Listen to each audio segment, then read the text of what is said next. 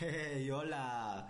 Bienvenidos a Podcast de Ingeniería. El día de hoy vamos a tratar sobre la historia de la ingeniería, así que vamos.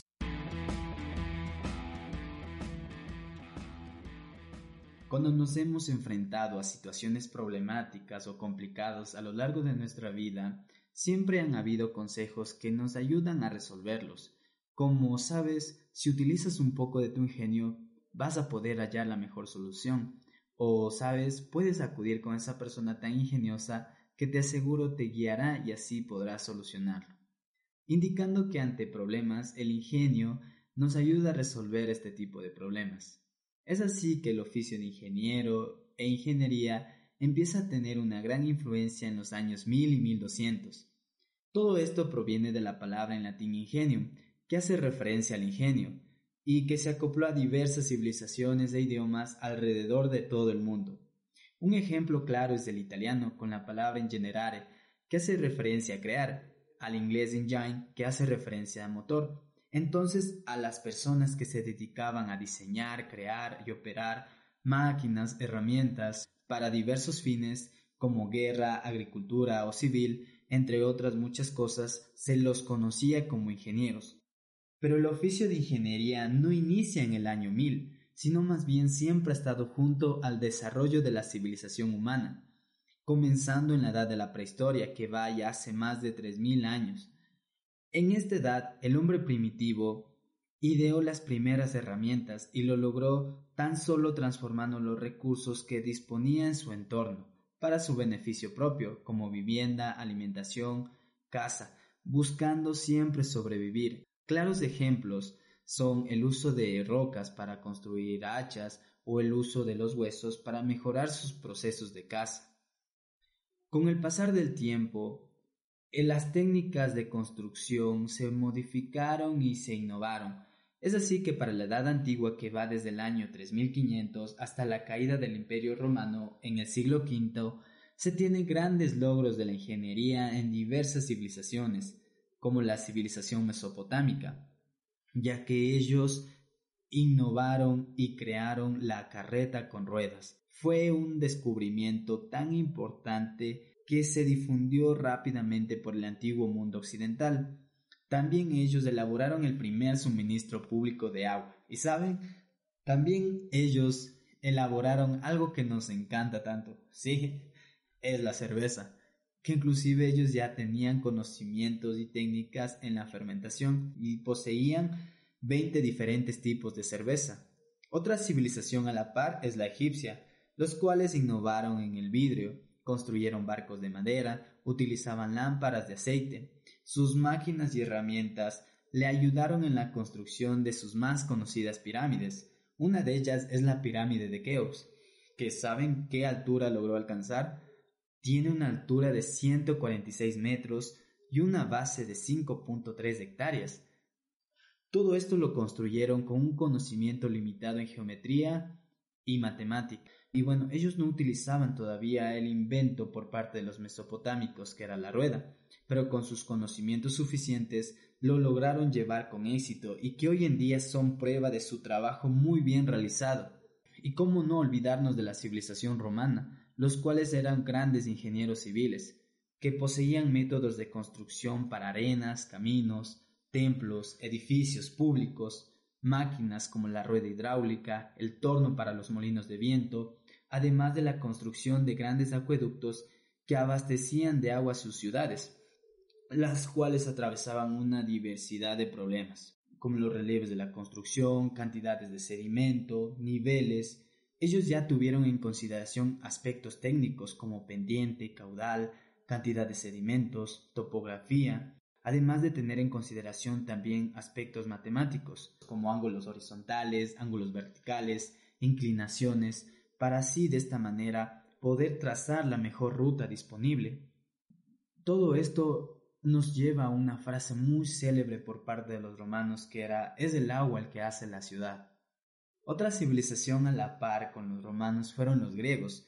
Ellos establecieron diferentes fundamentos teóricos a lo largo de su civilización, como, los, como el tornillo hidráulico, los principios en sifones, poleas, válvulas, turbinas, También construyeron armamento militar como la balista. Y bueno, ellos tienen el registro del primer motor a vapor que existió en el mundo, denominado Eolipila. Espero haberlo pronunciado bien. Y bueno, yéndonos al continente asiático, encontramos a los chinos. Saben, ellos también desarrollaron grandes innovaciones dentro del mundo de la ingeniería. Ellos empezaron a usar el gas natural como combustible, además de la elaboración de diversas herramientas que llevó a su civilización a desarrollarse junto a la par del continente europeo, como la brújula, el sismógrafo, la pólvora, la carretilla, además de ser muy diestros en el manejo del hierro, ya que poseían el secreto para fabricar un buen acero, porque eran tan conocidos los samuráis y los ninjas, ya que su armamento era principalmente de este material, que es del acero. También ellos elaboraron grandes obras de construcción, como la muralla china. Después de esta época, la religión empieza a estar ligada en todos los aspectos de los seres humanos. A esta edad es conocido como la Edad Media o la Edad Oscura, debido a la manipulación de la religión en todos los aspectos de las personas, como salud, vivienda, aspectos sociales y políticos, y principalmente en la educación, y las personas que se oponían terminaban siendo asesinados por parte de la Iglesia. Este proceso fue conocido como la Santa Inquisición, la cual terminó asesinando a más de mil personas. En esta época la educación era principalmente para la gente de la Iglesia y para los emperadores. Es así que grandes obras de construcción, aunque estén un poco descabellado, eran realizadas por monjes ingenieros. Pero con esto no quiero decir que la ciencia, la ingeniería y la educación nunca estuvo ahí, siempre estuvo presente, aunque un poco restringida para el continente europeo, especialmente para España. Es así que si nos vamos más al norte vamos a encontrar una civilización muy recordada en la que ellos, cuando aparecían, traían miedo, terror hacia los imperios de la antigua Europa. Esta civilización era conocida como los vikingos. Ellos no se caracterizan solo por dar miedo, sino además de ser unas personas de haber poseído un gran ingenio, y específicamente para la ingeniería naval, ya que fueron capaces de orientarse en el mar sin brújula mediante el uso de unas conocidas piedras solares eran rocas como la calcita o la turmalina, que les permitía conocer la posición del sol aún en días nublados. Poseían barcos conocidos como drácar, los cuales les permitió navegar los mares del Atlántico y Mediterráneo, conquistando así las costas de Europa, África del Norte, Oriente Medio, Asia Central, e inclusive hubo un vikingo llamado Eric el Rojo, el cual logró llegar a Groenlandia, que se ubica en la parte nororiental de América, mientras Cliff Erickson, el cual era un gran aventurero, logró realizar asentamientos en Canadá.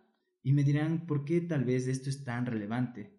Y les voy a decir por qué. Porque los vikingos llegaron a América mucho más antes que Cristóbal Colón. Y para ser exactos, los vikingos llegaron 500 años más antes que Cristóbal Colón. Por eso es que hago hincapié en que los vikingos, aparte de dar terror y miedo a los grandes imperios de Europa, también eran unas personas muy ingeniosas. Pero, y si nos vamos al continente americano, no es que nunca se desarrolló aquí, es más, desarrollamos grandes proyectos de ingeniería, porque cuando los vikingos llegaron a América ya encontraron nativos en el continente americano, encontraron a civilizaciones como los mayas, los aztecas y los incas, los mayas se caracterizan por haber construido grandes monumentos y centros de ceremonias similares a las egipcias, como el templo Tikal, que poseía 70 metros de altura, además de poseer un sistema de canalización subterránea del agua, y desarrollaron el sistema de calendario más avanzado de todo el mundo. En la agricultura también ellos lograron desarrollar grandes proyectos, utilizaban una técnica conocida como rosa y quema. Esta técnica se basaba en recoger hierba, árboles o otro tipo de vegetales para así quemarlos y obtener estas cenizas que servían como abono para sus cultivos. Si nos vamos un poco más a Centroamérica, encontramos a la civilización azteca. Ellos construyeron su ciudad, denominada Tenochtitlán, en medio de un lago. Pudieron unir su ciudad con el exterior mediante tres amplias calzadas, su ciudad poseía decenas de templos y palacios. Poseían también muchos canales que cruzaban por la capital azteca, donde transitaban miles de canoas para abastecerse de comida.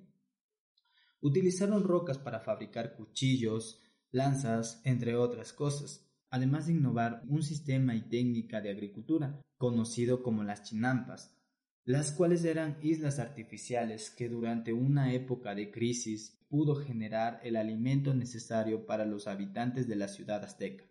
Yéndonos más al sur, encontramos a la civilización inca. Ellos poseían grandes conocimientos de ingeniería en la construcción de la ciudad, puesto que los bloques que lo conformaban pesaban más de una tonelada. Y saben, ellos no conocían todavía la rueda, pero lo grandioso de estas construcciones es que ajustaban correctamente y perfectamente.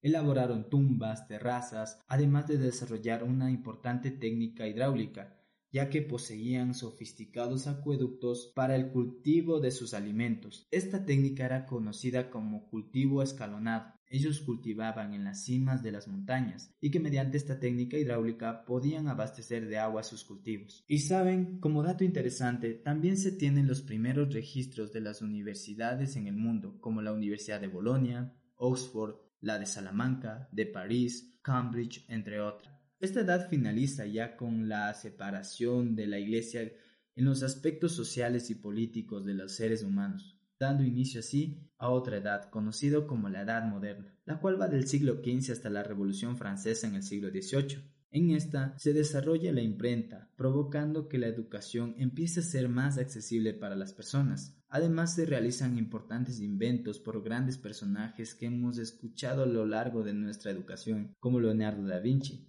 y me dirán, pero el cual podríamos pensar que tal vez solo tuvo aportes dentro del mundo artístico, pero no, él tuvo grandes aportes en la ingeniería, como el estudio de los fundamentos de las máquinas voladoras y el uso de los engranajes. Tenemos a personajes que se dedicaron en el estudio de la mecánica de fluidos, como Blaise Pascal, el cual destacó en la estática de fluidos con la ley que lleva su nombre, además de inventar la primera calculadora mecánica. Otros personajes como Bernoulli se destacó bastante en la dinámica de fluidos, además también de desarrollar una ley que lleva su nombre. Otros personajes empezaron a elaborar herramientas que son muy útiles hasta hoy en día. Ellos son Leibniz y Newton. Ellos desarrollaron el cálculo, que es una herramienta muy importante como el cálculo diferencial, el cual nos permite optimizar, determinar mínimos y máximos en la producción de algún objeto mientras que el cálculo integral nos permite determinar el volumen de un cuerpo irregular. Estos son algunos ejemplos que existen entre la diversidad de aplicaciones que se puede hacer con el cálculo diferencial e integral. Además, Newton no solo contribuyó en el desarrollo de esta herramienta matemática, también contribuyó con su trabajo conocido como las leyes de Newton dentro de la física, el cual nos permite hacer el análisis de fuerza dentro de la mecánica clásica. Además, también contribuyó en el área de mecánica de fluidos con la ley de viscosidad. Otro personaje es Torricelli, el cual también brindó grandes aportes dentro del estudio de fluidos con el principio de Torricelli, el cual nos permite conocer la velocidad de descarga de un fluido en un tanque. Otros personajes como Otto von Guericke inventó la primera bomba de vacío y elaboró los manómetros. Thomas Avery y Newcomen, por su parte, diseñaron las primeras máquinas de vapor, mientras que James Watt a partir de estos inventos realizados por estos señores, diseñó una máquina de vapor mucho más eficiente, del 80%. Estas máquinas pasaron a ser ampliamente utilizados por la minería por casi durante un siglo.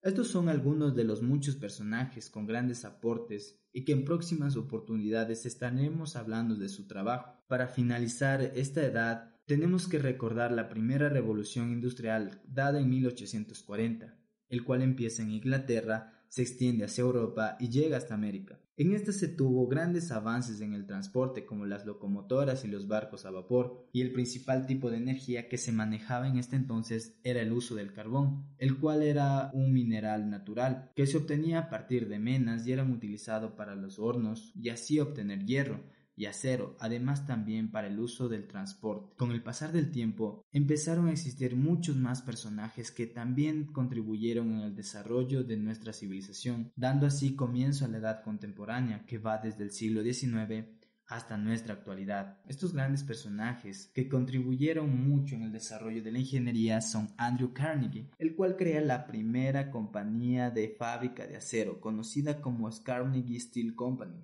Este era utilizado para la elaboración de vigas estructurales, planchas de blindaje y utilizado en la construcción de puentes, edificios y barcos.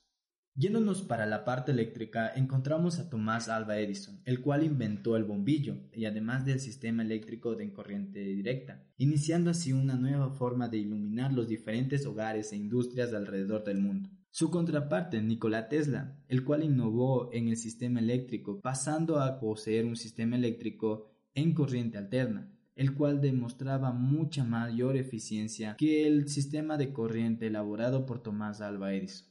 Otros grandes aportes también se basan en la invención del motor de combustión interna dada en 1876 y siendo aprovechado por personajes tan grandiosos como Harley Davidson con sus motocicletas y Ford con sus automóviles. En esta edad se lleva a cabo ya tres revoluciones industriales.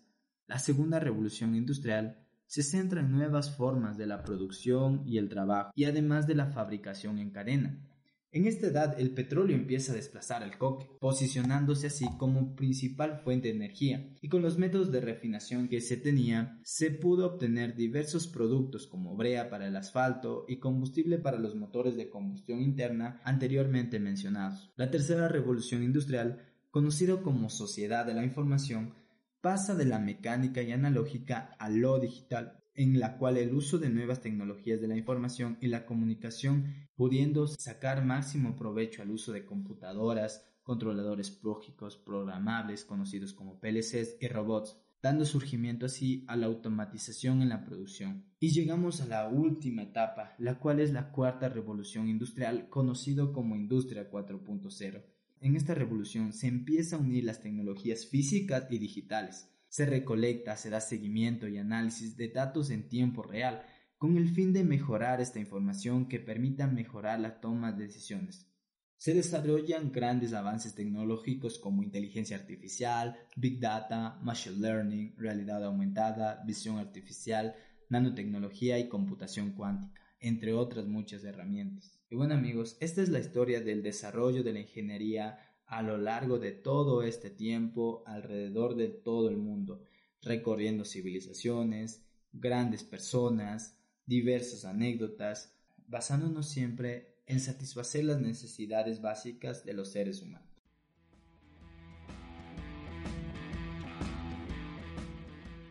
Y recuerda, para seguir escuchando más historias de ingeniería, no olvides suscribirte. Hasta en una próxima. Adiós.